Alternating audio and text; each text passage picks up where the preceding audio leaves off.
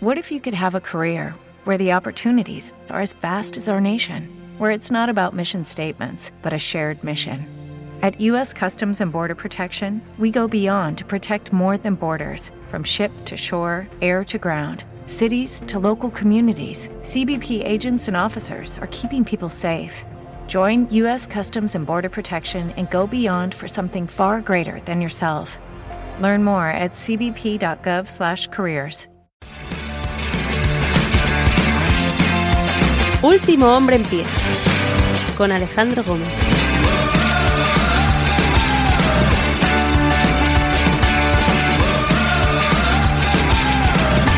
Buenos días, buenas tardes, buenas noches, bienvenidos. Yo soy Alejandro Gómez, hoy es 5 de septiembre del año 2023 y este es el episodio 704 de Último Hombre en Pie, un podcast de lucha libre. Gunther hace historia y se convierte en un par de días en el campeón que más tiempo ha estado con el título intercontinental en un mismo reinado. Es el campeón más longevo de la historia del título intercontinental. Va a superar al Honky Tonk Men más de 454 días para él, que se dice muy rapidito, pero que de repente te paras a pensar y han sido muchos días, muchos de ellos muy interesantes, con un reinado que no se ha agotado en cuanto a sensación de importancia, que ha seguido siempre creciendo, que nunca se ha quedado estanco y que todos sus combates, no ha habido ni uno que haya sido un mal combate.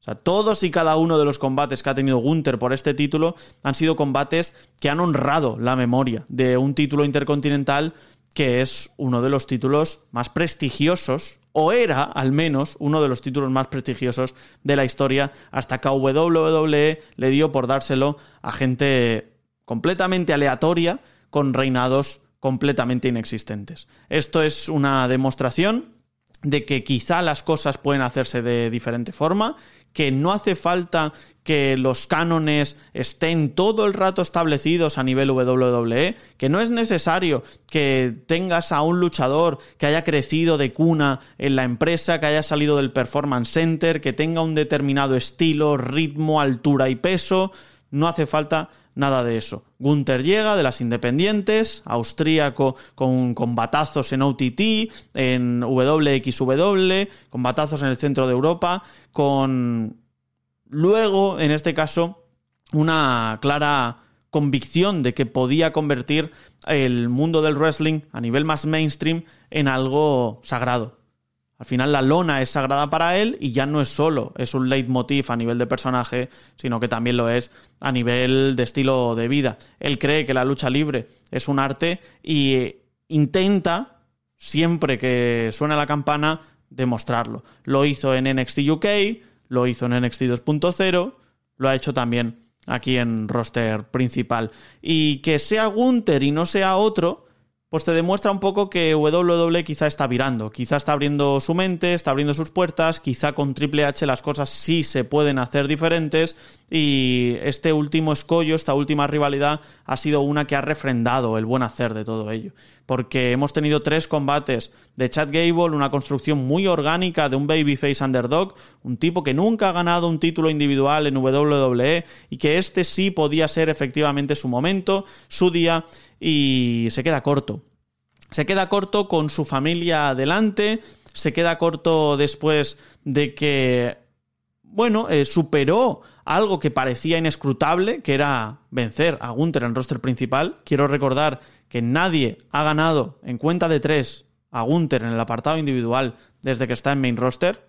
Nadie. Sí que ganó Chad Gable, pero ganó por una cuenta de 10 fuera de cuadrilátero. Y esto nos habla de lo mucho y lo muy bien que han protegido a Gunther en WWE y del futuro brillante, casi cegador para el austríaco. Porque yo me paro a pensar en este título intercontinental que ya no sabemos hasta dónde puede ir. Ahora mismo ya es una incógnita. Esto es territorio inexplorado. Esto es ver qué va a pasar y disfrutar. Ahora mismo estamos, a partir de aquí, ya en, la prórroga. No, sabemos qué va a ocurrir después y lo que nos interesa en particular es disfrutar. Ahora mismo, Gunther podría perder el título contra Chad Gable, que sale en un segmento backstage y demás a decir que efectivamente este título no sale de su radar, que este título va a acabar en sus manos y que si tiene que volver a hacer la fila, lo va a hacer para acabar enfrentándose de nuevo a Gunther. Para mí, eso eh, te habla de cómo WWE ha sabido en derrota sacar favorecido a Chad Gable. Eso es algo muy poco habitual. Eso es algo que no hace WWE de normal y que lo ha hecho aquí con Chad Gable. Sale reforzado, sale beneficiado de una derrota. A pesar de que no ha conseguido la victoria contra Gunther, lo que se ha conseguido es llevarse a todo el público en su corazón. Entonces, eso para mí es lo primordial y lo esencial. Y en cuanto a Gunther, para mí, ipso factamente, se convierte ya en el máximo candidato al Royal Rumble del año 2024.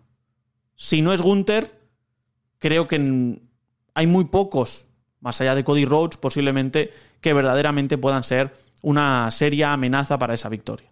Y es que hablamos de que Gunther ya no solo es un tío prácticamente invicto, sino que tiene una facción dominante, con un Ludwig Kaiser que puede hacer las veces de lacayo, pero que trabaja muy bien con el micrófono, con un Giovanni Vinci que puede también eh, ir eh, a rebufo de lo que suceda con el austríaco y sobre todo y en especial con una verosimilitud poco común en el mundo del wrestling a este nivel.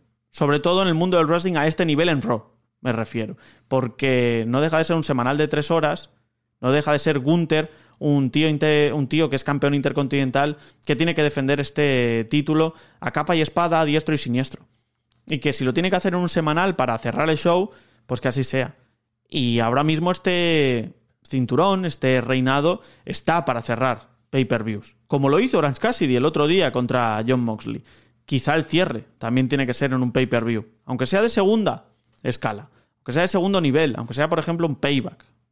O aunque sea, no sé, un backlash, ¿no? Pero quizás sí está para cerrar este, este pay-per-view. O sí que está para cerrar una, una noche única, ¿no? Gunther en, el, en este impasse, asumo, entiendo, que acabará perdiendo el título intercontinental. La duda que me surge es si esa derrota por el título intercontinental será una derrota que vaya a ser contra un tipo que está para algo más. Es decir, para un, no sé, una derrota contra Seth Rollins, una derrota contra Cody Rhodes, una derrota incluso que podríamos pensar para, no sé, o con Jey Uso, ¿no?